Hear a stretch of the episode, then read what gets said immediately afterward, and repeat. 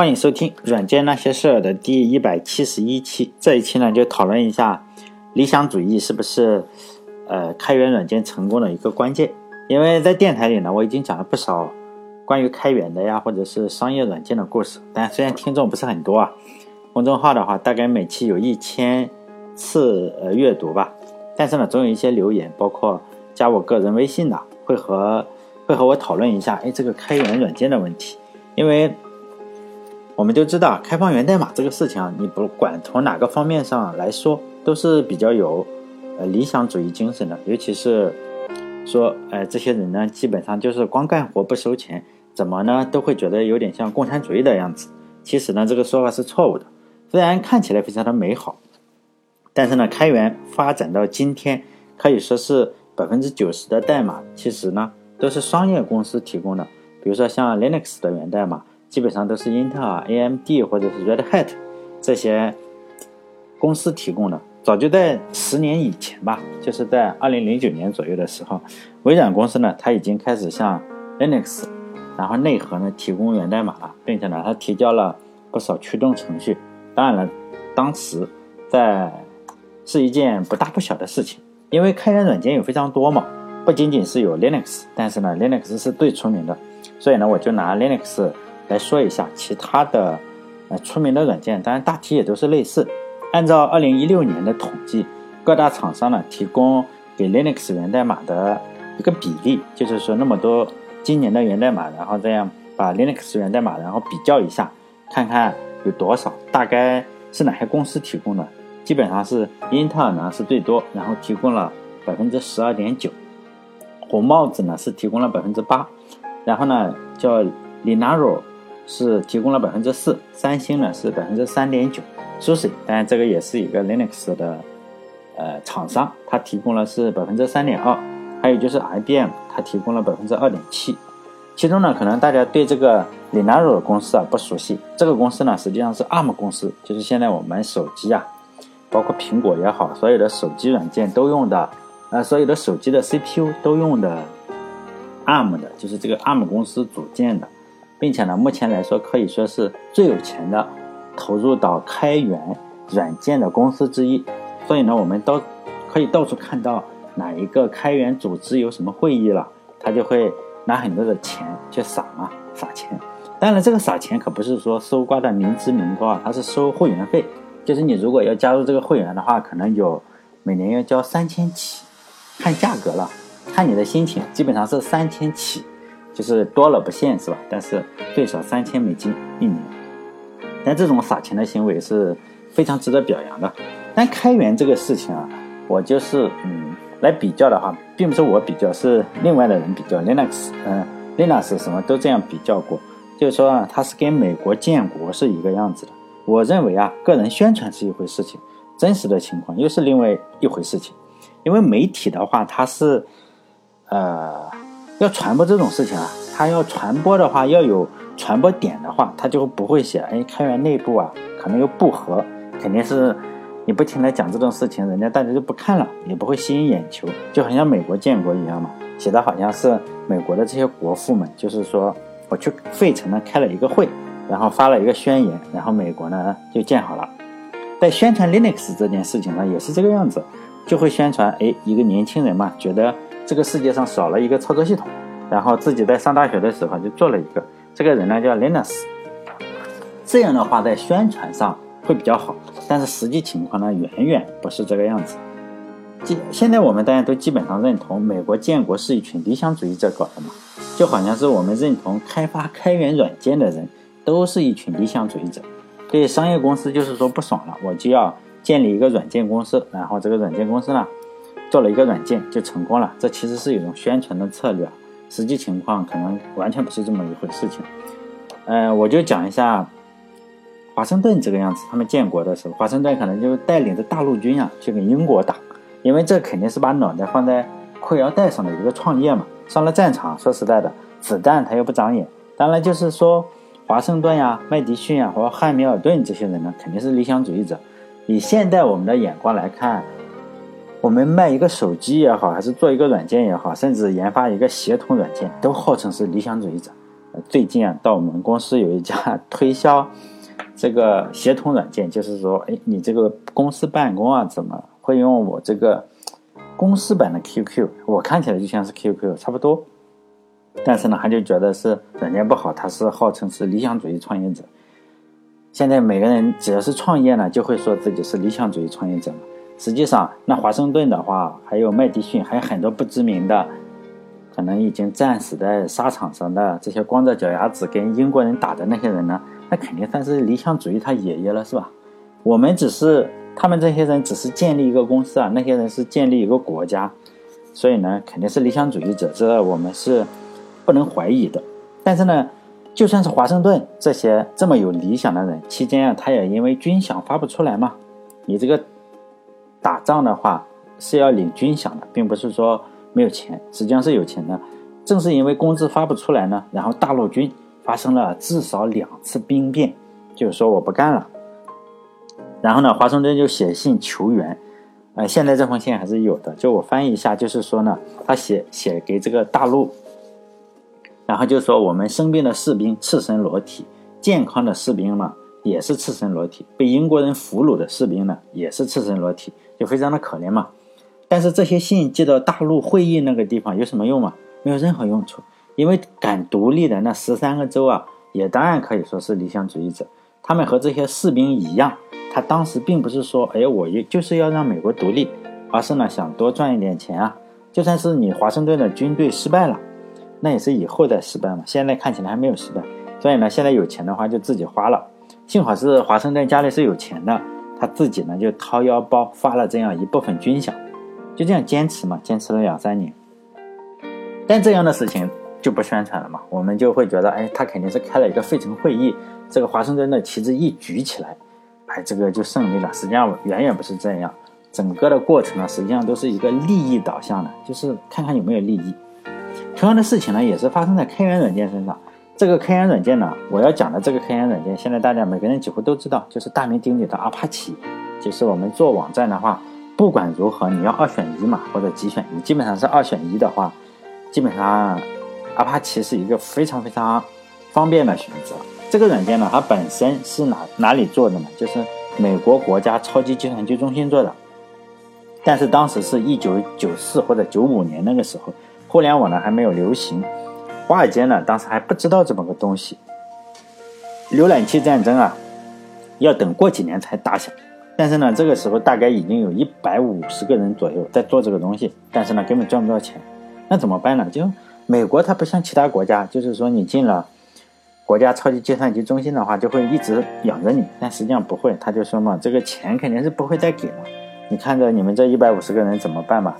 要么就是转岗，就是说你到其他的岗位上；要么就是说你们出去自己做，是吧？自力更生，我们不管了。就这两条路嘛，就是要么走，要么留。就这个项目，这个钱肯定是不给的。于是呢，这一百五十个人的小组也应该不算小组了，应该算大组。大部分人肯定是比较胆小的，因为就觉得我还是留在这里比较好，即使不研究这个东西也可以嘛，有碗饭吃。因为好歹有这么个铁饭碗，不做这个项目了，做其他项目也可以啊。但还有一小部分人，可能家里有矿啊，或者是什么东西，就觉得做这个还是比较有意思。你此处不留爷呢，自有留爷处。这部分人就这样合计了一下。就觉得我们搞一个商业公司吧，反正超级计算机中心是不会给钱的，咱们应该自己赚钱自己花嘛。因此这一部分人就出去了。这一部分人有多少？大概三十多个。还有极个别啊，就是脑子比较轴出去的这三十多个人啊，有脑子比较轴的，就是就觉得不能收费，因为我们以前都说好了，做这个软件呢，你这个收费丢不起这个人，一直免费共享下去，就这样，还是理念上有区别。理念不合呢，因此同美国国家超级计算机中心出来的这一小部分人又这样分成了两伙，一伙呢去开了一个公司，这个公司啊就是以后大家都知道的，就是生的伟大，死的光荣的网景公司。但还有那几个脑袋比较轴的，好像是八个人一起跟进嘛，做出了现在广泛被应用的阿帕奇软件 Apache。这个软件呢。这是不是说这八个人就是理想主义呢？我认为肯定是是的。他如果没有理想的话，他不会出来。但是这个阿帕奇软件团队呢，是有一个华盛顿一样的人物，因为华盛顿不仅仅是理想主义嘛，而且你还会打仗。这个人呢叫布莱恩·贝伦多夫，他不仅仅会写软件，还非常的有商业头脑。他仔细的分析了一下，就觉得阿帕奇软件虽然不快，bug 也非常非常的多，对手呢可能都是将来的商业公司，比如说他的同事们建立的那个网景公司啊，还有微软公司，最后都会加进来。但是呢，他还是。分析了一下，只要是在商业公司中存活的话，就要挑逗他们之间互相去战争嘛。然后呢，开源的软件才可能有一线生机。这个和华盛顿打仗一样，你当时要打赢英国的话，因为自己的部队嘛，都是一些草台班子，这种情况下，武器也不行，人员也不见得比专门的士兵强多少，你硬拼肯定是不行。所以呢，要知道自己硬打打不过英国的话，但是英国也有个弱点，他打不赢法国，是吧？于是呢，富连富兰克林呢就到处去法国演讲，就把法国人忽悠进来。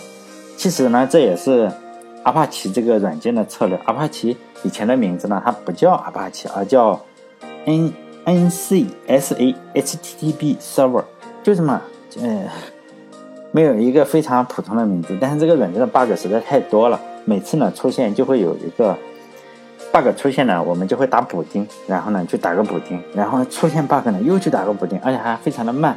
后来呢大家就嘲笑这个软件嘛，就是说你就是个补丁。于是呢他就把名字直接改成了补丁，是吧？当别人嘲笑的话，还不如自嘲。因此呢他就叫阿帕奇了，就直接叫补丁。就这个软件非常慢，每次测评呢基本上都倒数的。但这个我就前面所说的这个布莱恩。贝伦多夫呢，他实际上是个商业上的天才。他很早就指出了，如果你这个商业软件、开源软件的话，你要取得胜利的话，一定呢不能靠理想主义，一定要把理想主义呢和这个商业战术联合起来。因为开源软件就刚开始的开源软件太激进了，会让这个商业公司呢感到害怕。他当时就仔细的分析了当时开源的情况，他觉得呢，在开源这界中啊，有两个人是不能惹的。第一个呢就是理查德斯托曼。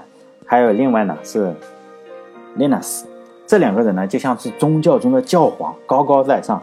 但是呢，只有教皇的宗教是没有前途的，你还得有红衣教主，一大群红衣教主。其实，在最初的时候呢，开源软件的名字叫 Free Software。这个 Free 呢，我们都知道有两层意思。第一个呢就是免费的，就是我这个东西是 Free 的，免费的。还有另一个意思呢，就自由的。对普通人来说。这个就非常容易造成认知上的一个困难，所以呢，在这些商业策略的纠缠之下呀，这个人就觉得这个 free software 不能用。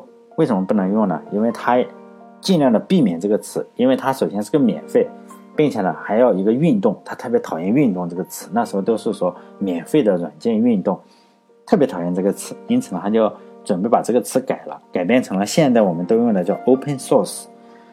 就是我们现在所说的开源这个事情呢，当然惹怒了其中的一个教皇，就是这个理查德斯托曼，他不允许叫这个名字，他觉得我这个 free software 是不能够改的。因此，在所有他的聚会上呢，你一旦出现了 open source 开源软件这个东西，你就要拿个胶带啊什么的给粘起来，是不能出现这个词的，它看起来就比较难受。有了这个词，就是 open source 这个词，就现在我们所说的开源运动以后啊，这个 open source 这个词，free 呢就。渐渐的不太在媒体上去宣传了，因为理查德斯特曼所发起的这个 Free Software 这个运动啊，就是太共产主义了，就被宣传的越来越少。但商业公司对这个 Free 也就渐渐的不太反感了嘛，因为你一说 Free 的话，就被普通大众认为你是免费的，因为商业公司它要赚钱，所以呢，商业公司刚开始是比较抗拒整个的开源的，就是以前叫 Free Software。但是呢，被这些人这样一改以后，哎，就还可以了。当然，开源界的另一个教皇就是 Linus 嘛，就对这个叫什么名字无所谓嘛。你想叫 Open Source 就叫 Open Source，你想叫 Free Software 就叫 Software。所以呢，他无所谓。这个人的脾气看起来还并不是那么差嘛，随便叫什么都可以。但这个商业策略目前看起来还是非常非常有效的，因为这不但改变了软件业的整个的交易条款。而且呢，还向几个最大的软件厂商发起了挑战。以现在的眼光来看，以今天的眼光来看，越来越多的软件呢，都直接是开放源代码的，让你看。然后呢，就是在我提供服务的时候，我要收一下钱。就提供服务的话，要收钱嘛。开源软件当然到底能走多远的话，这当然还是一个未知数嘛。但是今天是二零一八年的情况来看，还是比较乐观的，是吗？因为大多数的商业公司已经不再把这个开源视为洪水猛兽了。就像我前面所讲的，Linux 的源代码呢，绝大部分都是由商业公司提供的。以前会是什么情况呢？就是以前会比较悲惨。在我刚刚上大学的时候，那个时候我记得我两千年上大学嘛，然后两千零一年的时候，那个时候开源软件就被围剿，非常厉害，像第几次围剿一样。但主要是微软去围剿。就在两千零一年的时候，就发生了一次呃比较重大的事情。在两千年左右的时候，整个媒体啊，就是肯定是微软给钱了，就大家都在说这个开源是不行的，为什么呢？他们就会列出整个开源，你看有多少 bug，有一大堆 bug，然后呢性能不好，然后大量的媒体呢也都会说，哎，开源是不太好，bug 是比较多，然后性能也确实比较差，并且呢你买了以后，因为你没有钱嘛，肯定是售后服务啊什么都比较差。但其实媒体就是这个样子嘛，你只要给钱的话，他什么文章都敢发。这个时候呢，呃，那个时候确实有这方面的问题啊。当时 Linux 设计的确实有点问题，你这样装在一台机器上需要很高的技术，不像现在你有 Ubuntu 啊，或者是各种开源软件，包括呃 Linux 发行版本也非常多嘛。你哪一个即使最难装的话，放在两千年也都是非常简单的。就在两千年左右的时候，确实整个的设计确实不太好。这个时候呢，有一个公司啊，就苹果公司，实际上对整个开源软件还是比较支持的。他算是做了一个雪中送炭的一个这样一个人吧。苹果公司的他的 Mac 团队呢，就当时成立了一个开源的团队，就专门呢帮助这个 Linux，因为当时 Linux 桌面不够漂亮，他就觉得呢 Mac 做桌面肯定是没有什么问题，就专门呢。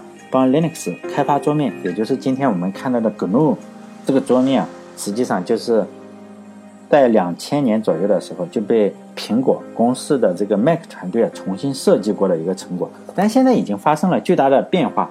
但是如果我们对比一下的话，就会可以看到两个呃大的桌面软件。第一个呢就是说 KDE，第二个呢就是 GNU。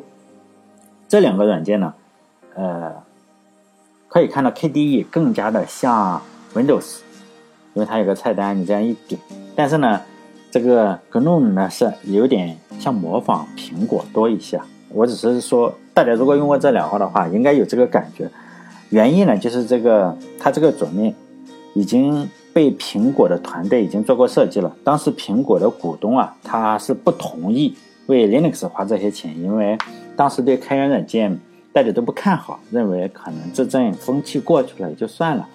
因此呢，当时苹果公司成立的这个公司啊，它的名字叫 Ezel，就是 E A Z E L。这个公司呢就关门了，因为股东不肯啊，你也没有办法，是吧？当时给这个 GNOME 设计界面的人呢叫安迪赫斯菲尔德呢，当然就非常伤心。他当时就觉得这个观点是错误的，因为当时的人普遍认为一件什么事情，就是说。你开源软件呢是做不出一流的软件的，就开源软件不行。这个人当时就认为开源软件呢不仅仅能够做出一流的软件，而且呢肯定是能够做出比商业软件更好的一个软件。就在苹果的股东啊不同意继续为为 Linux 做这个软件以后，苹果没有办法嘛，我只好关了这个公司。这个时候，这个公司就是我刚刚说的这个 Ezel E A Z E L 这个公司。大部分的人呢，就又回到了苹果的另外一个部门，就是 Safari，就苹果的浏览器嘛。现在我们都知道了，苹果上也是，包括苹果手机上也有一个浏览器叫 Safari。就这个部门啊，因为它可能是曾经参加过 Linux 开源嘛，试图做一个特别好的桌面出来。因为有了这个方面的原因，可能就比较有开源的基因啊。因此呢，Safari 基本上把所有能开源的东西啊，包括引擎啊。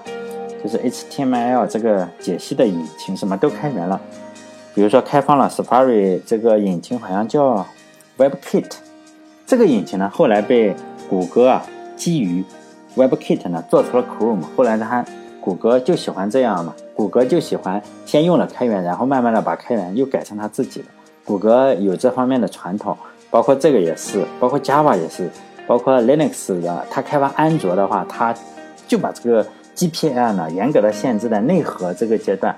如果一旦是内核以外啊，它特别讨厌开源。这个谷歌公司啊，包括现在 Facebook 也一样。就我觉得 Facebook 也好，还是谷歌也好，比上一代的公司，比如说比微软啊，比苹果都要坏一些。不知道大家哎可能会不这样觉得，实际上。你如果了解多了以后，你会发现，这这种公司是这个样子，跟上一代公司会比较好一点。但上上代公司，比如说惠普，当年曾经那个时候的惠普啊，或者是呃三眼公司啊啊，那就更好一点，真的是更好一点。就是还现在越来越不行，真的是越来越不行，一代不如一代嘛。其实，嗯，像 Facebook 也好啊，或者谷歌也好，你就会发现，他们对开源其实并不太拥抱开源。他们最喜欢做的事情就是把一个开源的东西改改改，魔改一下，改成自己的。像，嗯，呃，现我们知道这个 Facebook 现在是做 PSP 起家的嘛，然后慢慢的他就会改改成自己版本的 PSP。现在他说我这个已经不再支持 PSP 了，我有自己的一套呃软件。呃，谷歌也是类似于这个样子，包括他用了 Linux 的内核呀，但是他为了防止你你可能会在法律上有什么问题啊？他就会把内核严格的限制起来，然后呢，其他方面就就搞自己的。包括 Java 也是，他试图把 Java 改成也改成自己的，虽然在用安卓，但现在 Oracle 在跟他打官司嘛。实际上他有这个动向，并不是有这个动向，他有这个先例，就是说谷歌公司啊是有这个先例的。包括这个 WebKit 也是这样，他先用 WebKit，然后改改改改改改。最后再怎么搞一下，又成自己的了。他会，我不不再用你的，他经常这个样子。是这一代公司经常这个样子，但上上代就会好很多。像惠普的时候，我们知道，你给他街区的小孩，你去要几个零件什么，他都会给你。也不知道，这个也没有办法，是吧？可能商业公司慢慢的进化成这个样子，也就也是一个无奈的选择吧，因为毕竟大家都要钱嘛。当然了，谷歌推出了这个 WebKit，做出了 Chrome，但现在不是了哈。然后中国的红星浏览器啊，就基于这个谷歌的 Chrome 浏览器做出了但国产的红星浏览器。虽然红红星浏览器赚了很多钱，听说前段时间也是一个大热门，就是说中国星嘛。实际上它是基于这个呃谷歌的，是吧？谷歌又是基于苹果的，所以呢，这个锅呢还是要。红星浏览器的这个锅啊，还是要让苹果公司来背就是了。因为如果苹果不出这个浏览器的话，你也就不会有红心浏览器出来，一下融资那么多哈，然后全都放在政府机构里。当然，整个开源的走向到哪里，我是不知道的。但是有一点我可以肯定的就是，最初的 free software 实在是太激进了，肯定是走不通的。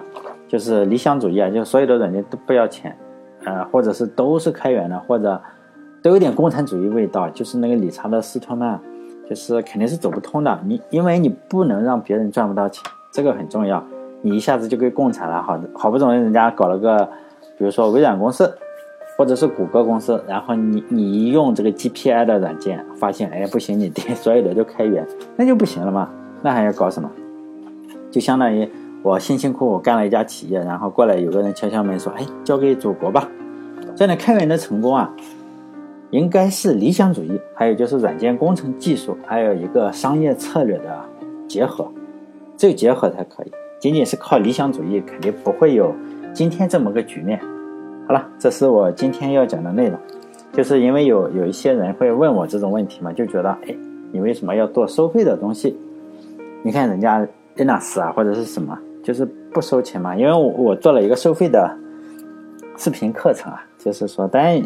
是用 Ruby on Rails 做一个什么东西的？就是说是收一百块钱，呃，大概收到了一百多份，可能不到一万块钱，但是我投入了也蛮多的，因为买了两台机器啊，因为我是想边部署边做嘛，然后还要解释一下，是吧？而且是对啊，你只要收钱的话，比如说我一直在免费做电台，然后也赚不到钱的话，人家都会说，哎，你做的还不错，骂的人也有，但是一旦收钱的话，就觉得，但电台还是没有收费啊。但是我其他的收费了的话，还是会承担非常多的，就会加你骂，加你微信骂一通，然后走了。当然，因为我是做电台赚不到什么钱，所以呢，希望大家关注我的微信公众号，然后帮我点点广告，会比较能赚到一点点钱。因为每次我这样说一下，实际上并不会有特别人去。